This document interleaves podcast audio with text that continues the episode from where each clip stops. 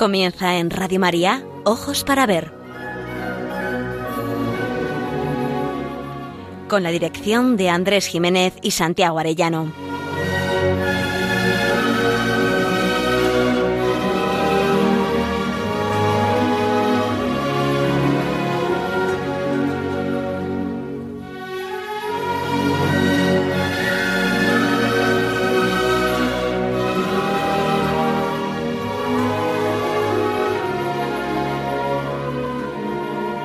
Amigos, muy buenas tardes. Les saludamos una vez más desde Pamplona, donde realizamos esta edición de Ojos para Ver el primer y tercer martes de cada mes. Les habla Andrés Jiménez y me acompaña en el control técnico y en tareas de locución nuestro amigo Miguel Ángel Irigaray. Decía Juan 23, solo por hoy trataré de vivir solo el día, sin querer resolver el problema de mi vida todo de una vez.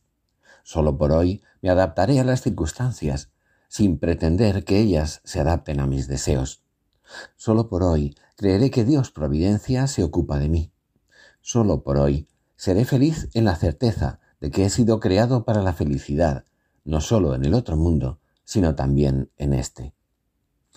El tema al que hoy nos dedicaremos es el momento presente, este hermoso día de hoy, como lo llamaba Dante, para recordar algo evidente, pero que a menudo se nos olvida, que la vida no es más que el instante en el que actualmente vivimos. Acertar a vivir el ahora es dar con la clave para vivir de acuerdo con la voluntad de Dios. En el momento presente, en la obligación y la oportunidad de cada instante, se encuentran Dios y el ser humano. Necesitamos no pasar de largo por el ahora. Por eso queremos aprender a mirar para aprender a vivir. Empezamos.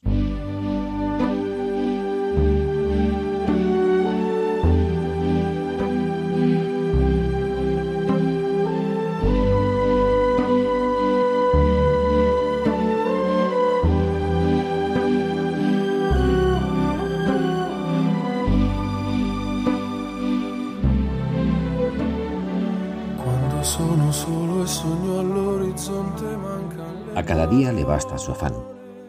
Son palabras de Cristo, invitando a confiar en la providencia divina, pero son también palabras de una gran sabiduría humana. Muchas personas se pasan la vida añorando o lamentándose del pasado, quejándose del presente o temblando ante el porvenir. Y sin embargo, el pasado ya no existe. El futuro no sabemos si vendrá. Y la vida se reduce al momento presente. Por eso, lo más realista es vivir con plena intensidad el ahora, haciendo solo lo que nos pide en este instante la voluntad de Dios. ¿Cómo? Pues arrojando el pasado a la misericordia de Dios, encomendando el futuro a la confianza en Él y viviendo el presente con esmero, con paciencia y con amor.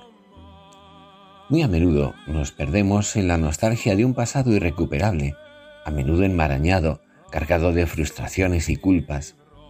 Nos refugiamos en él, le damos vueltas y más vueltas, encadenados a la melancolía o quizás al rencor.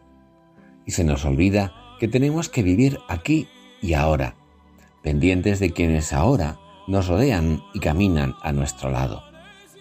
Pero también puede que nos proyectemos con ansiedad hacia un futuro que la imaginación y la sensibilidad desfiguran como si se tratara de algo real, cuando solo es un espejismo. Cuando lo anticipamos, a menudo deformado por la imaginación y por la sensualidad, y no vivimos responsablemente el ahora que lo hará posible, el futuro se convierte en fantasma que roba el sosiego y la paz. Vivimos así atemorizados o alimentando ensoñaciones que nos sacan de la realidad presente. El que solo mira hacia un futuro irreal con temor o con fantasía infantil no afronta con madurez los acontecimientos y pruebas del momento. Se evade. Lo mismo que el nostálgico se refugia en lo que pasó y se inhiben ambos de la responsabilidad presente dejando pasar con cada instante una ocasión irrepetible. ¿Es que no hay que soñar? Sí, desde luego, pero poniendo a continuación la mano en el arado, afrontando serena e intensamente el presente para sembrar el futuro con tenacidad y esperanza. Muy buenos días, Miguel Ángel. Muy buenos días, Andrés. Muy buenos días, oyentes de Radio María. Ahondando en lo que tú decías, hay que comentar cómo hay, sin embargo, formas inadecuadas de vivir el presente, como el carpe diem hedonista, la mirada febril de quien vive a toda prisa, atropelladamente, haciendo una cosa dentro de otra, dejando de atender a lo real, secuestrados por el deseo de satisfacción inmediata o por la melancolía, en definitiva, sin paz. El poeta Horacio resumió en esas dos palabras, carpe diem, coge el día, el programa hedonista que busca el placer por encima de todo. En griego placer se dice hedoné. El hedonismo viene a confundir placer y felicidad. Es la invitación a exprimir el instante, a extraer de cada momento todo el placer que pueda contener. ¿Por qué acoger el día? Horacio, muerto el año 8 a.C., se lamenta de la fugacidad del tiempo que se nos escapa sin remedio. Filtra tus vinos, dice, y ya que la vida es corta, ajusta esperanza larga. Mientras hablamos, el tiempo celoso huyó.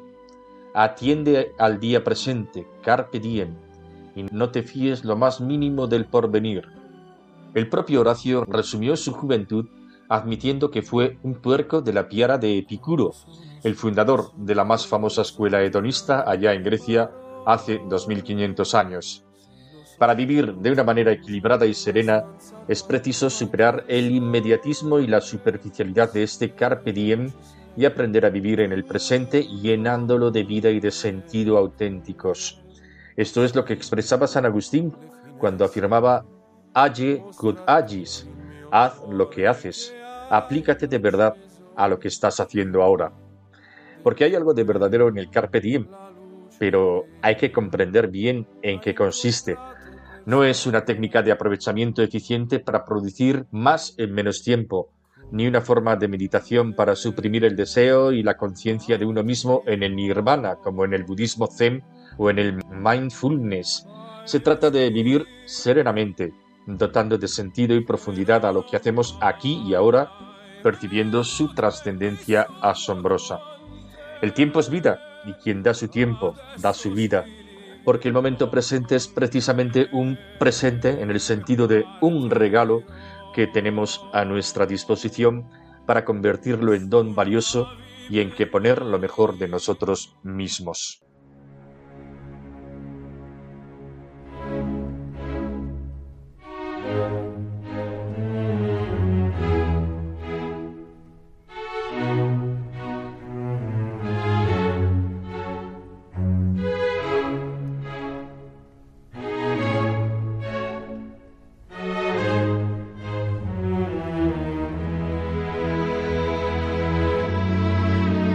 Para ver, el don de la belleza.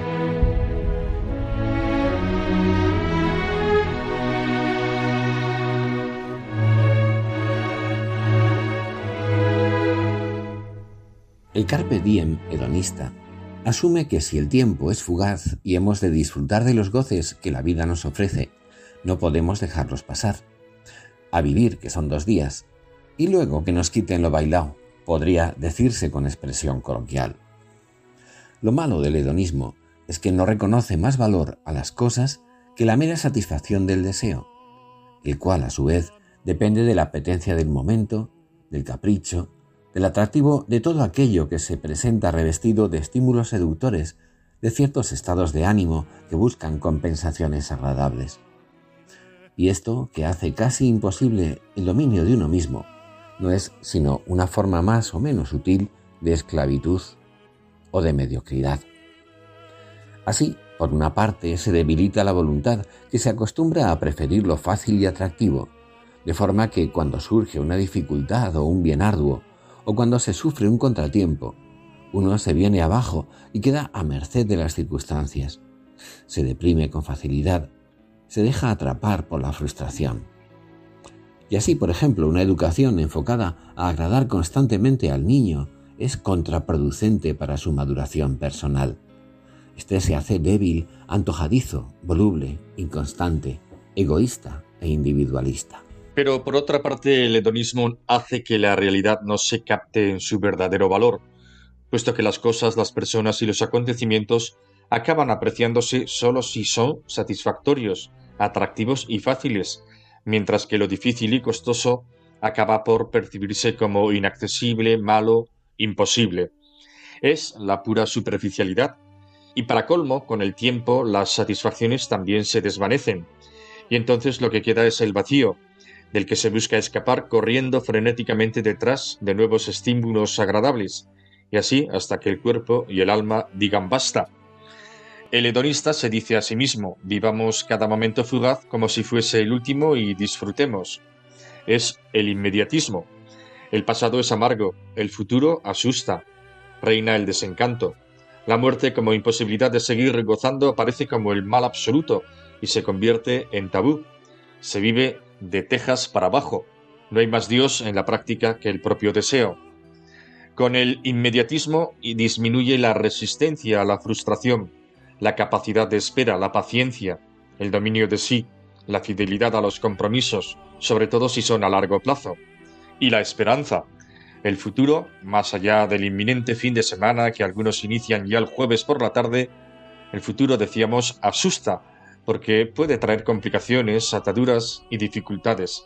Y así, frente a los contratiempos, en lugar de resistir y de luchar por superarse, se recurre a menudo a los fármacos que rebajan la tensión y el estrés, o se busca compulsivamente la evasión. En efecto, cuando el deseo se frustra y hay poca resistencia a esa frustración, o bien se tiende a la depresión o se reacciona agresivamente, o se acentúa la búsqueda cada vez más intensa de compensaciones hasta que vienen la dependencia y el hastío, y la vida acaba haciéndose insoportable, el aburrimiento tiende a ser la vivencia de un tiempo vacío en el que no acontece nada que nos satisfaga de verdad. Muchos jóvenes y no tan jóvenes viven encadenados a este horizonte vital. Pero, ¿y si además el ambiente circundante, costumbres, modelos sociales, leyes, medios de difusión, está también configurado según esta manera de enfocar la vida? y si lo políticamente correcto es que cada cual aspire a satisfacer sus deseos a toda costa, carpe diem, que no haya sanciones sociales al egoísmo individualista y que se entienda además que eso es la libertad. La propuesta de criterios morales que insistan en la disciplina, la autoridad, el esfuerzo, el cumplimiento del deber o la abnegación aparecerán como represivos y enemigos de la libertad y del progreso. Pero, ¿qué nivel moral y qué educación pueden sostenerse sobre una sociedad desnortada.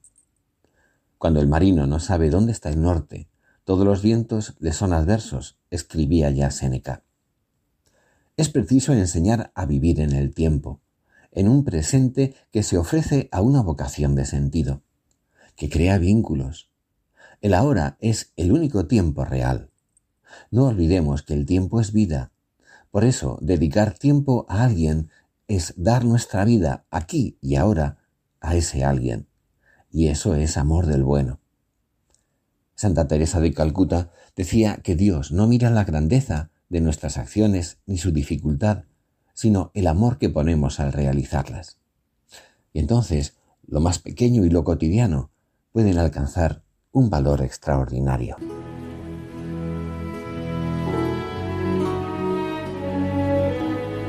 Aprender a mirar. Ojos para ver. Radio María.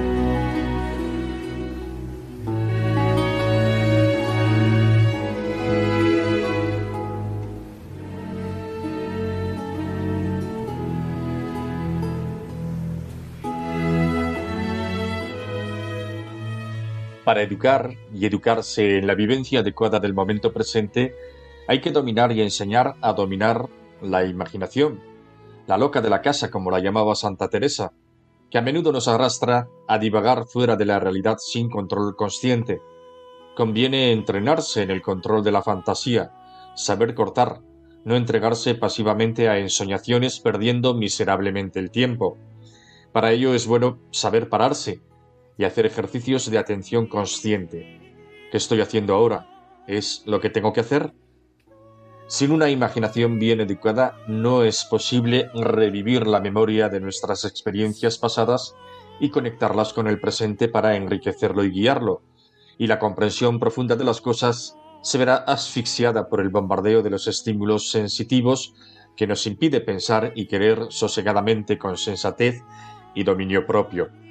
Esta loca que nos distrae con su alboroto y nos disipa con su algarabía, que nos turba con sus aprensiones, que nos susurra al oído sospechas infundadas, nos tiraniza con sus ambiciones y nos muerde con su envidia. La imaginación es una fuente de creatividad y de ilusión, pero no controlada es un caballo desbocado, tan inquieta como una mariposa. Si no la dominamos y guiamos, nos dispersaremos acabaremos cayendo en la inconstancia y la superficialidad. Además, el 90% de nuestros sufrimientos son imaginarios, agrandados o deformados por el cruel dominio de una imaginación que nos hace ver y temer una montaña donde solo hay un grano de arena. Si no la controlamos, jamás podremos gozar de esa calma serena tan necesaria para percibir, juzgar y amar con objetividad y con hondura. La tiranía de la imaginación altera las ideas, falsea las situaciones de la vida y deforma nuestra valoración de las personas. A menudo, una imaginación no controlada nos hace salir de la realidad con fantásticos ensueños llenos de euforia o de pesimismo, de deseos y fantasías secretas, de ambiciones apenas confesables y nos inocula el veneno de la sensualidad y del amor propio. Esta loca, lo sabemos por experiencia, es gran enemiga del trabajo y el estudio esmerados, de una aceptación serena de la realidad y por supuesto de nuestra misma vida interior. Se hace preciso adquirir fuerza de voluntad para dirigir nuestra atención o desviarla según sea más conveniente y concentrarse en lo que es preciso hacer o pensar ahora. Educar la atención es un asunto en el que un estudio bien planteado y la educación en general deberían esmerarse. Es importante alimentar desde la infancia nuestra imaginación con experiencias, lecturas, relatos y modelos positivos que tengan valor y fuerza y que puedan ser evocados suscitando en nosotros motivaciones, ideales, reflexiones que nos ayuden frente al bombardeo actual de sensaciones y fantasías que llevan a la superficialidad, la dispersión psicológica y la confusión moral. Luego, en el momento, será preciso poner en juego la voluntad y la atención. La atención consiste en concentrar la mente en un punto, en aquello que aquí y ahora corresponde. Es el haz lo que haces de San Agustín. En cuanto a si lo que estoy haciendo ahora es lo que tengo que hacer, conviene vivir de acuerdo con un horario bien pensado para nuestro plan de vida ordinario, y ya desde una edad temprana. Es cuestión de orden. La virtud del orden incluye la disposición apropiada de las cosas, pero también el adecuado aprovechamiento del tiempo. Preverlo, organizarlo, vivirlo, disfrutarlo, ofrecerlo, agradecerlo. Además de ayudar a ser más eficaz, el momento presente, ordenadamente vivido, es fuente de paz, tranquilidad, sosiego, descanso. Evita contratiempos, imprevistos y esfuerzos innecesarios. Si no existe esta práctica habitual, es fácil que se produzcan periodos de aburrimiento por no saber muy bien qué hacer, o de cansancio por no haber previsto el descanso tras un periodo conveniente de actividad mental, o por estar pasando de una actividad a otra incesantemente sin haber terminado la primera. Es entonces cuando la imaginación se pierde en distracciones y divagaciones estériles y la voluntad decae. Conviene tener conciencia de que hay un tiempo para cada cosa y dedicarse a cada cosa a su debido tiempo, centrando en ella la atención. Cuando esto se produce, la actividad es placentera y motivadora. Algunos psicólogos actuales hablan de un estado especialmente grato y eficaz, que en inglés denominan flow, para referirse a la concentración gustosa en una actividad ordenada. Pero es momento también de trascender. El ahora adecuadamente vivido lleva a la serenidad y ésta al orden. Del orden proviene después la eficacia y el gozo en el trabajo bien hecho, planificado, ejecutado con esmero y bien terminado. Ofrecer a Dios este esfuerzo ascético es de gran valor. Desde el punto de vista espiritual no son los arrebatos los que forjan a un santo, sino la tranquila constancia en la generosidad y el cumplimiento de los deberes, habituales o extraordinarios, lo cual es fruto de la disciplina del momento presente vivido con sentido. La santidad no consiste en acciones extraordinarias. Se levanta poniendo el ladrillo intrascendente en apariencia de cada segundo vivido con amor. Los deseos de santidad en un cristiano serán ilusorios si no vive siempre el momento presente. Es Nazaret el heroísmo de la pequeñez que conduce al heroísmo de la grandeza. Se dice en el Evangelio que María conservaba cuidadosamente todas estas cosas meditándolas en su corazón. Vivía el momento presente. Con ella la paz del momento presente surge en medio de los afanes diarios. La Virgen enseña a vivir el crucial equilibrio entre contemplación y actividad, amor y trabajo. Ella nos ayuda a ser contemplativos en la acción, persuadidos de que cada segundo viene a nosotros cargado con una invitación de Dios, y cada segundo se hunde en la eternidad cargado con nuestra respuesta, en palabras de San Francisco de Sales. En esta fidelidad amorosa acertó a vivir Santa Teresita el atajo de la infancia espiritual. Las luces divinas no permiten a su alma preocuparse por el mañana, solo cuenta el hoy, el ahora, el instante presente. He notado muchas veces, afirmaba, que Jesús no quiere darme provisiones, me alimenta a cada instante. Creo que oculto en el fondo de mi corazón, obra en mí de una manera misteriosa y me inspira lo que quiere que haga en el momento presente. Eso decía Santa Teresita del Niño Jesús. Y nuestra vida se compone de momentos presentes, misteriosos ojos de un puente frágil que une las riberas del tiempo y de la eternidad, del nacer y del morir. Atravesar cada uno de esos ojos mirando a Dios, atento a su voluntad, es el secreto de la felicidad humana y de la santidad. Haz lo que haces, lo que estés haciendo. Hazlo bien, conviértelo en don, ofrécelo al Señor. En todos los órdenes de la vida. Si estudias, pon todo tu esmero, lo mismo que si estás orando, sufriendo en soledad, divirtiéndote con los amigos o haciendo deporte. Durante su vida en la tierra, Cristo estaba donde tenía que estar. En vez de soñar su obra, la realizaba. En lugar de especular cuando trabajaba en Nazaret diciendo es demasiado poco para mí, pensaba, aquí está mi tarea y mi lugar. Hay que saber estar donde se debe estar. En un espacio pequeño, en una ocupación insignificante, un alma grande encuentra donde desplegarse.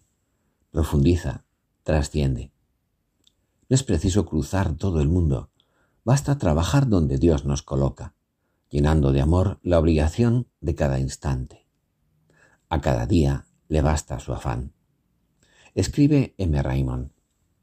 Respecto a la santidad, ¿por qué están los caminos reales y los senderos de nuestro mundo atestados de santos incompletos, porque no aprovechamos nuestro tiempo. O vivimos demasiado pendientes de un futuro que todavía no ha llegado y puede no llegar jamás, o nos aferramos a un pasado que nunca volverá, despreciando por completo este ahora que constituye nuestro único tiempo real. El buen ladrón, estando ya para morir, no miró a su vida pasada más que para apartar con dolor sus ojos de ella ni miró tampoco a su futuro, que no tenía, sino que abrazó de todo corazón su dolorosísimo presente, uniéndose a Cristo mediante una gracia actual. Y llegó inmediatamente a la santidad. Hoy estarás conmigo, con solo santificar el momento presente.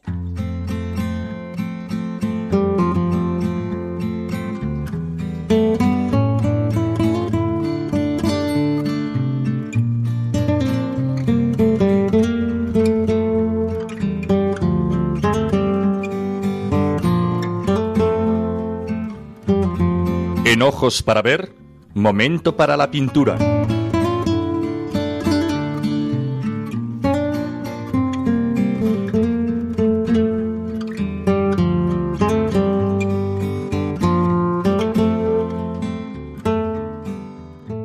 Escribe nuestra querida Sor Isabel Guerra, la pintora de la luz, que es preciso guardar el silencio adecuado a la escucha de la palabra para reconocer que toda belleza es reflejo de la belleza infinita.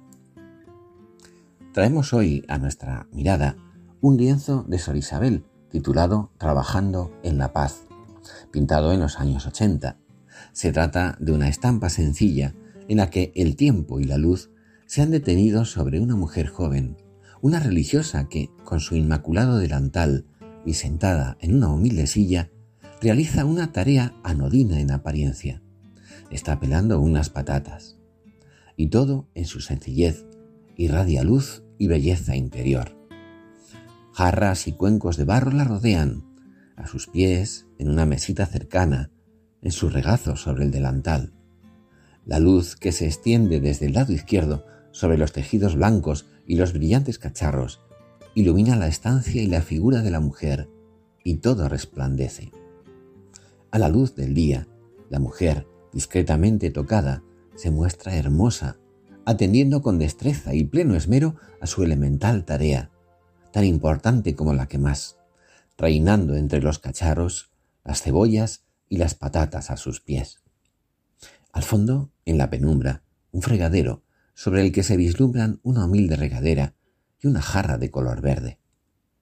Es la irradiación de una paz en la que resplandece toda la hermosura del mundo. Y es que no hay nada más bello que el soberano gesto en el que todo canta el gozo de un día cualquiera. Es que Dios anda entre los cacharros. Con las mondas que se deslizan entre sus manos, esta mujer, ora et labora, está redimiendo el mundo. La pintura serena de Sor Isabel formula una llamada a la luz, a la paz interior, su realismo es un lenguaje propio que dice lo esencial. La luz de sus cuadros capta el halo del amor que rezuman todas las cosas, para ofrecerlo como un hallazgo gozoso. La belleza, afirma Sor Isabel, es la sonrisa de Dios entre los hombres. Por eso su pintura es religiosa, no porque figuras sagradas nos contemplen desde sus lienzos, no. Son muchachas y niñas que parecen meditar o las hermanas del monasterio que trabajan en la huerta de todos los días, entre los pucheros y las mondas de patatas para escribir el poema de la vida. Rodeadas de la luz que las modela, hablan en silencio del infinito valor que reside en su ahora. Y sin quererlo, por obra del pincel y la mirada de la artista, el cuadro se convierte en revelación, en sensación de eternidad pausada y atrayente.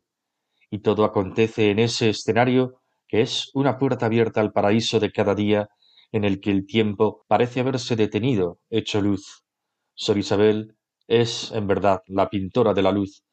Bien podría llamarse también la pintora del momento presente.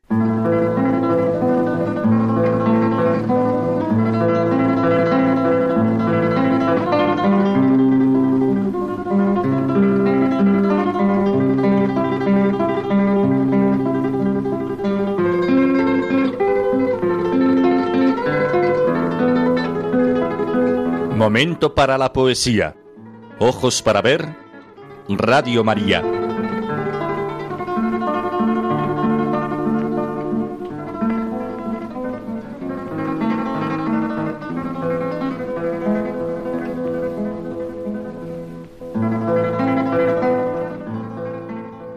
El poeta extremeño Gabriel Galán, desaparecido el año 1905, gozó de una general admiración, pero por desgracia ha sido condenado al olvido en décadas recientes, sobre todo, no nos vamos a engañar, por su condición de católico.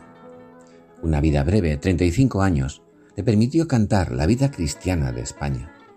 Su poesía y sus cuentos son contrapunto de la literatura escrita en esos mismos años por la generación del 98. Hemos elegido unos fragmentos del poema Regreso, en los que contrapone el estilo de vida de la ciudad moderna llena de lujo y de apariencias, de prisa, de ciencia y de comodidades, frente a la vida sencilla del campo y de los pueblos. No se trata solo del típico desengaño de la vida de la ciudad frente a la aldea. Es una denuncia de una sociedad que pretende construir una torre de Babel, un mundo feliz, y vive en la vanidad y en la tristeza.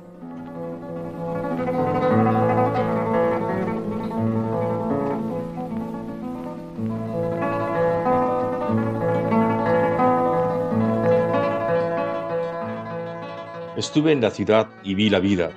Es ligera y hermosa, del modo que es hermosa y es ligera e ingrávida la leve mariposa que nace, vive y muere en primavera. Y así como el insecto primoroso, visitador inquieto de las flores, más parece nutrirse de colores que de polen sabroso, la vida ciudadana, de la flor del placer fiel cortesana, no se acercaba a ella con aguijón de abeja laboriosa, sino con frágil ala lujuriosa de mariposa bella que deprisa las horas sin regreso rodaban por encima de los seres, que nervioso el avance del progreso, qué fuertes los placeres, las fiestas, qué brillantes, qué hermosas las mujeres, y los hombres qué cultos, qué elegantes.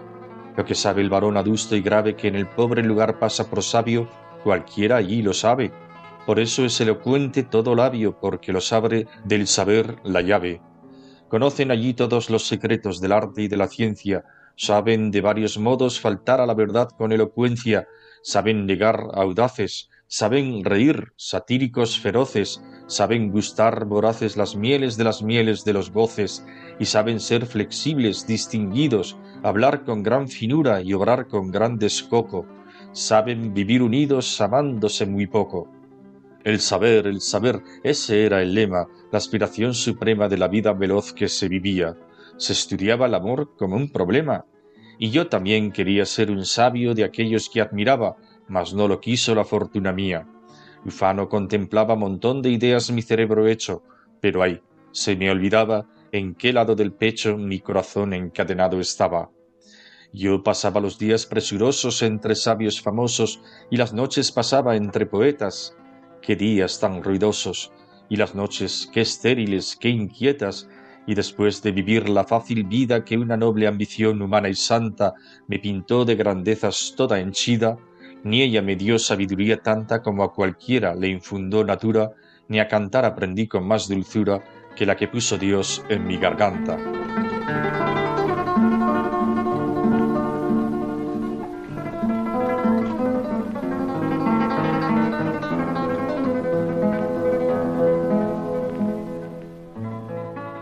No podemos evitar el recuerdo de aquel verso de Pedro Salinas de su poema El Contemplado. Vacío abajo corren ascensores, corren vacío arriba, transportan a fantasmas impacientes. La nada tiene prisa. Y continúa ahora Gabriel Galán, en lúcido contraste con Babilonia, la gran ciudad, agradeciendo el retorno al hogar querido donde puede contemplar sin prisa saboreando a cada instante el valor de las cosas creadas que transparentan la presencia divina. Aquí no vive la materia inerte, esa vida que presta el artificio, estéril disimulo de la muerte. Viven aquí las cosas porque en su entraña cada cual encierra la del vivir intimación divina.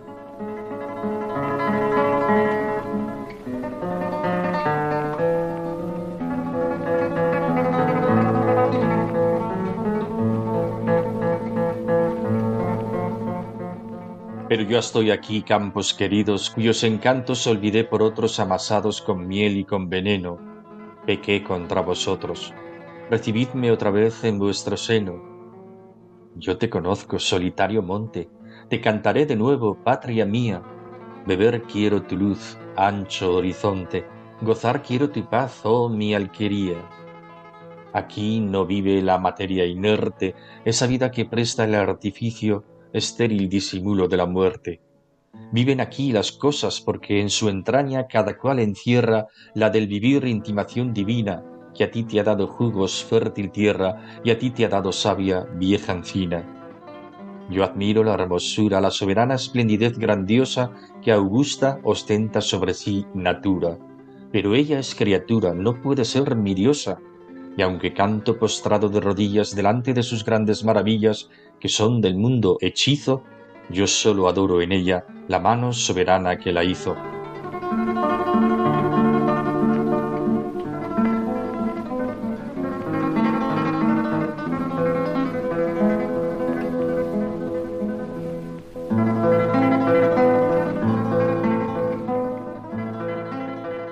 Nos parecería que Dios debiera de ocuparse de grandes asuntos si no fuera por la confesión del propio Cristo de que no hay nada, por pequeño que parezca, hasta un instante que pase desapercibido a su atención y su cuidado, porque es eterna su fidelidad. Y la plenitud de lo eterno rezuma en cada instante, en cada brizna de existencia. A una mirada confiada y sencilla no se escapa que hay un sentido oculto en el ahora de todo.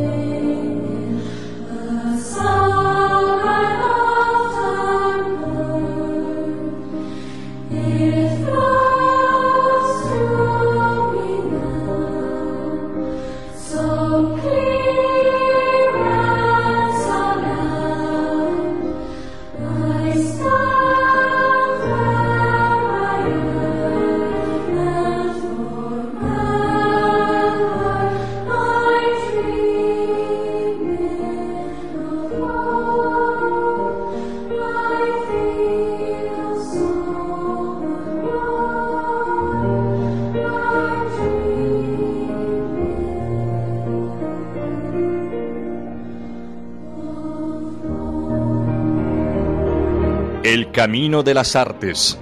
Ojos para ver.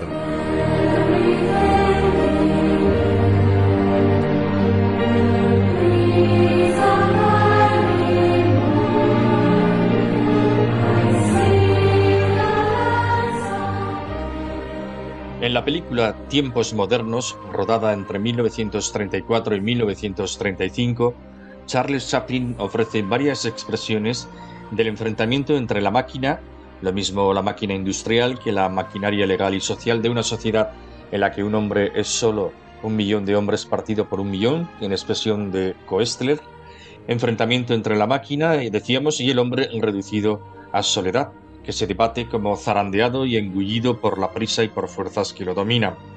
Estamos desde el punto de vista cinematográfico ante una obra maestra de la historia del cine. Charles Chaplin es un verdadero orfebre, un genio asombroso, Guión, dirección, interpretación, composición de la banda musical, el casting, todo ofrece una sincronía perfecta. Los continuos e imperceptibles gestos de caballerosidad, la americana siempre abrochada, el palillo, el uso del felpudo en la misérrima chabola, la cesión del paso, la noche pasada en la carbonera, la limpieza del sombrero, hablan entre bromas y veras de una exquisita elegancia interior, en tiempos modernos se muestra la desigual batalla en la que la maquinaria administrativa, legal y judicial, lo mismo que la del trabajo en cadena, embiste, asfixia, engulle literalmente y atropella a las personas, especialmente las que viven en la pobreza. La pareja protagonista es un claro ejemplo.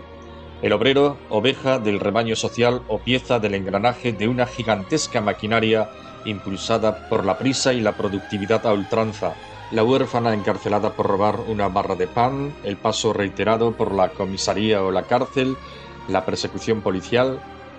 Frente al aparato social deshumanizado se alzan la abnegación, la generosidad, la fidelidad, la alegría interior, el amor. Se hace patente a pesar de todo la grandeza de la naturaleza humana, del espíritu sobre la máquina. El espíritu que resplandece en la esperanza que dibuja por un instante el gesto invencible de una sonrisa. Escuchamos de la banda sonora escrita por el propio Chaplin la canción Smile, Sonríe, interpretada por Jermaine Jackson, a quien acompaña la orquesta de André Rieu.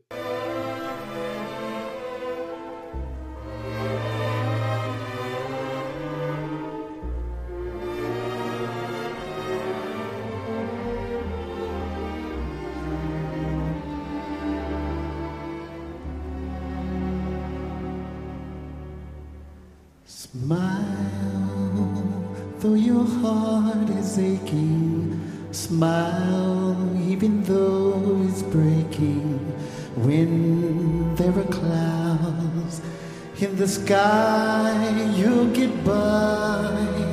If you smile with your fear and sorrow, smile and maybe tomorrow you'll find that life is still worthwhile if you just light up your face with gladness, hide every trace of sadness, although a tear may be ever so near.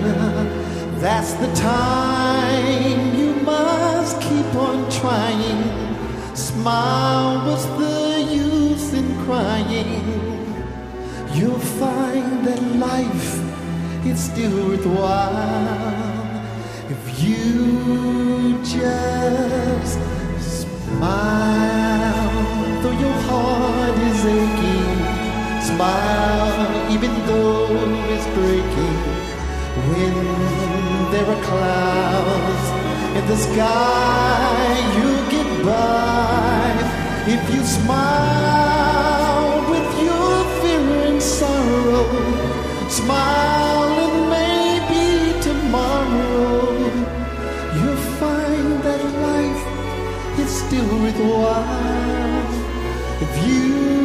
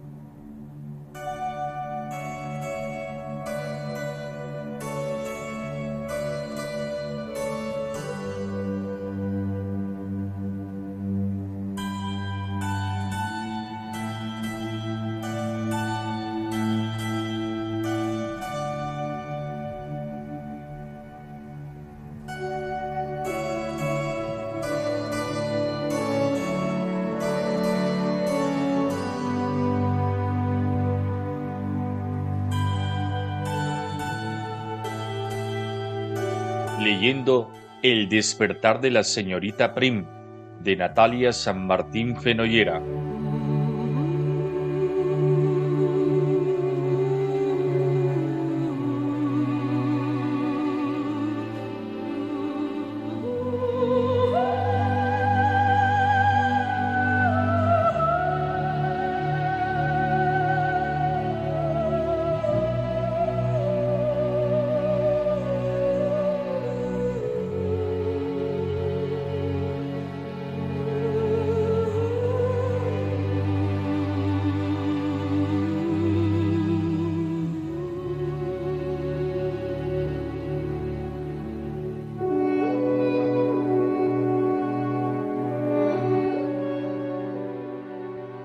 La señorita Prim, de camino al tren en el que abandonaría San Ireneo, quién sabe si para siempre, decidió pasar por la abadía benedictina que cobijaba al pueblo para conocer al viejo abad del que tanto había oído hablar.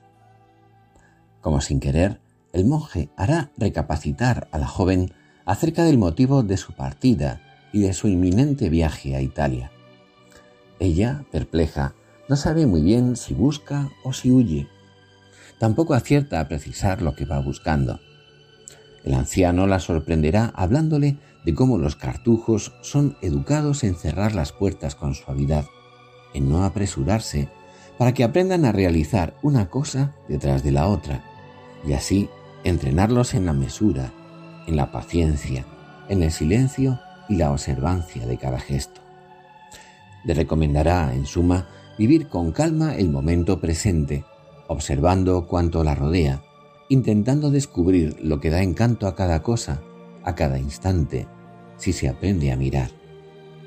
Me han dicho que valora usted la delicadeza y que añora la belleza, le dirá. Busque entonces la belleza, señorita Prim. Búsquela en el silencio, búsquela en la calma, búsquela en medio de la noche y búsquela también en la aurora. Y deténgase a cerrar las puertas mientras la busca. A una mirada atenta al sereno resplandor de lo sencillo y lo cotidiano, al valor del momento presente, tal vez le sea posible descubrir de dónde o de quién brota toda esa belleza.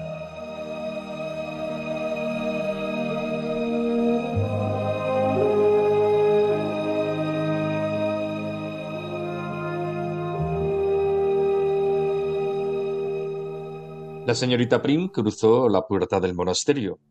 Un joven monje con un delantal de trabajo sobre el hábito la saludó con una sonrisa y la invitó a seguirle hasta la puerta. Está tomando el fresco, dijo. Tras atravesar un largo corredor, cruzar un austero y silencioso claustro y adentrarse en la pequeña huerta, la bibliotecaria fue conducida hasta un rincón en el que un hombre muy anciano se hallaba sentado. La señorita Prim ha venido a verle, dijo el joven religioso. Siéntese, por favor, murmuró. La estaba esperando. ¿Esperarme? preguntó ella con la inquietud de quien sospecha que está siendo confundido con otra persona. No sé si sabe usted quién soy, padre. Me llamo Prudencia Prim y he estado trabajando varios meses como bibliotecaria en. Sé perfectamente quién es usted, interrumpió suavemente el monje y la esperaba. Ha tardado mucho. Antes de que volviese a hablar, el monje dijo ¿Se marcha usted a Italia? La señorita Prim contestó que, en efecto, así era. ¿Por qué? dijo el monje. La bibliotecaria frunció ligeramente el ceño. Se resistía a explicar todas las razones y vicisitudes que habían motivado su marcha, todo aquello formaba parte de su vida privada y ella no tenía motivo alguno para hacer participar a aquel anciano de su vida privada. Por otra parte, ¿cómo explicar por qué se iba? Aún más, reflexionó de pronto, ¿sabía realmente por qué se iba? Supongo que no lo sé del todo, dijo la bibliotecaria. Si pregunta a la gente que me conoce, recibirá muchas respuestas. Unos le dirán que me voy porque he sufrido un desengaño sentimental, otros le explicarán que me voy porque necesito desprenderme de cierta dureza moderna, y aún habrá algún grupo que asegurará que voy en busca del matrimonio. El monje sonrió de pronto, y su sonrisa franca y serena hizo relajarse de inmediato a su invitada. ¿Y usted? volvió a insistir con suavidad. ¿Por qué cree que se va? No lo sé, respondió ella con sencillez. Las personas que abandonan un lugar sin motivo o bien huyen de algo o buscan algo. ¿En cuál de esos dos grupos cree estar usted? Me parece que en ambos, dijo en voz baja la señorita Prim. Tal vez eso sea lo que deba averiguar. El monje abrió los ojos lentamente y contempló la huerta cubierta de nieve. Permítame que le pregunte algo, dijo como si no hubiese oído las últimas palabras de su visitante. ¿Cómo cierra usted las puertas? ¿Las deja entreabiertas? ¿Las empuja suavemente? ¿O tal vez las cierra de golpe?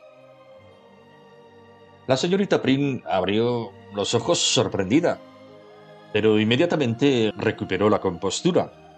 Creo que las dejo entreabiertas o las empujo suavemente, Nunca doy portazos, eso desde luego. A los cartujos, dijo el monje, durante su noviciado, se les enseña a cerrar las puertas volviéndose para activar cuidadosamente su mecanismo, sin empujarlas ni dejar que se cierren solas. ¿Sabe por qué se les exige eso? Para que aprendan a no apresurarse, para que aprendan a realizar una cosa detrás de la otra, para entrenarlos en la mesura, en la paciencia, en el silencio y la observancia de cada gesto. El anciano hizo una pausa. Prosiguió. Se preguntará usted por qué le cuento esto. Se lo cuento porque ese es el espíritu con el que hay que emprender un viaje, cualquier viaje. Si lo realiza apresuradamente, sin reposo ni pausa alguna, volverá sin encontrar lo que busca. El problema, respondió la bibliotecaria después de meditar aquellas palabras, es que yo no sé qué estoy buscando. El monje la miró con ojos compasivos. Entonces, dijo, quizá el viaje le permita averiguarlo. Estaré aquí esperando a que encuentre lo que busca y a que regrese dispuesta a contármelo. Y puedes estar segura de que estaré con usted sin salir de mi vieja celda, incluso mientras lo busca. ¿Se puede ir al fin del mundo sin salir de una habitación? murmuró la bibliotecaria. Me han dicho que valora usted la delicadeza y que añora la belleza, continuó el anciano. Busque entonces la belleza, señorita Prim. Búsquela en el silencio, búsquela en la calma, búsquela en medio de la noche y búsquela también en la aurora. Deténgase a cerrar las puertas mientras la busca. Y no se sorprenda si descubre que ella no vive en los museos ni se esconde en los palacios. No se sorprenda si descubre finalmente que la belleza no es un qué, sino un quién.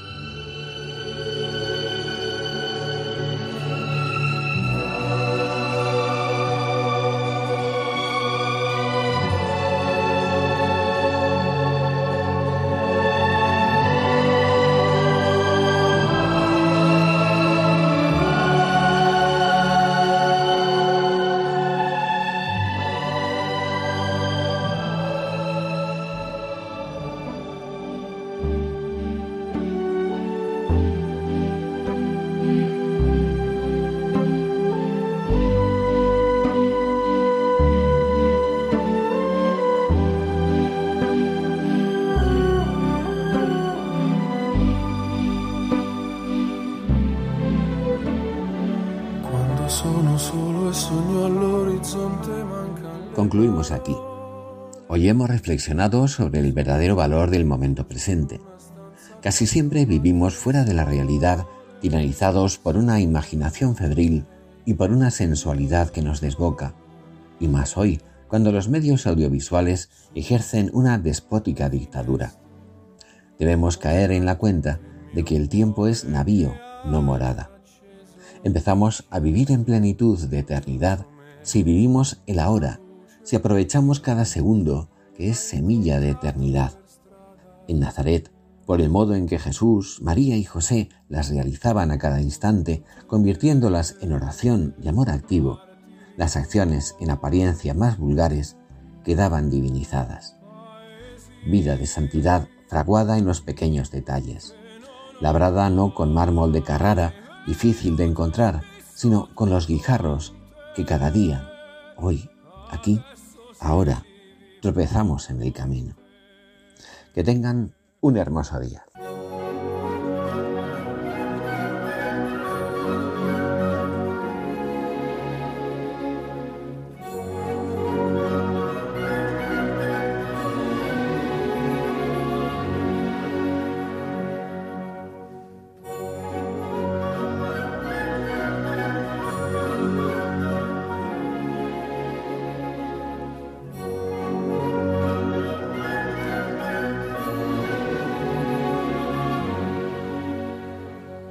Finaliza en Radio María, Ojos para Ver.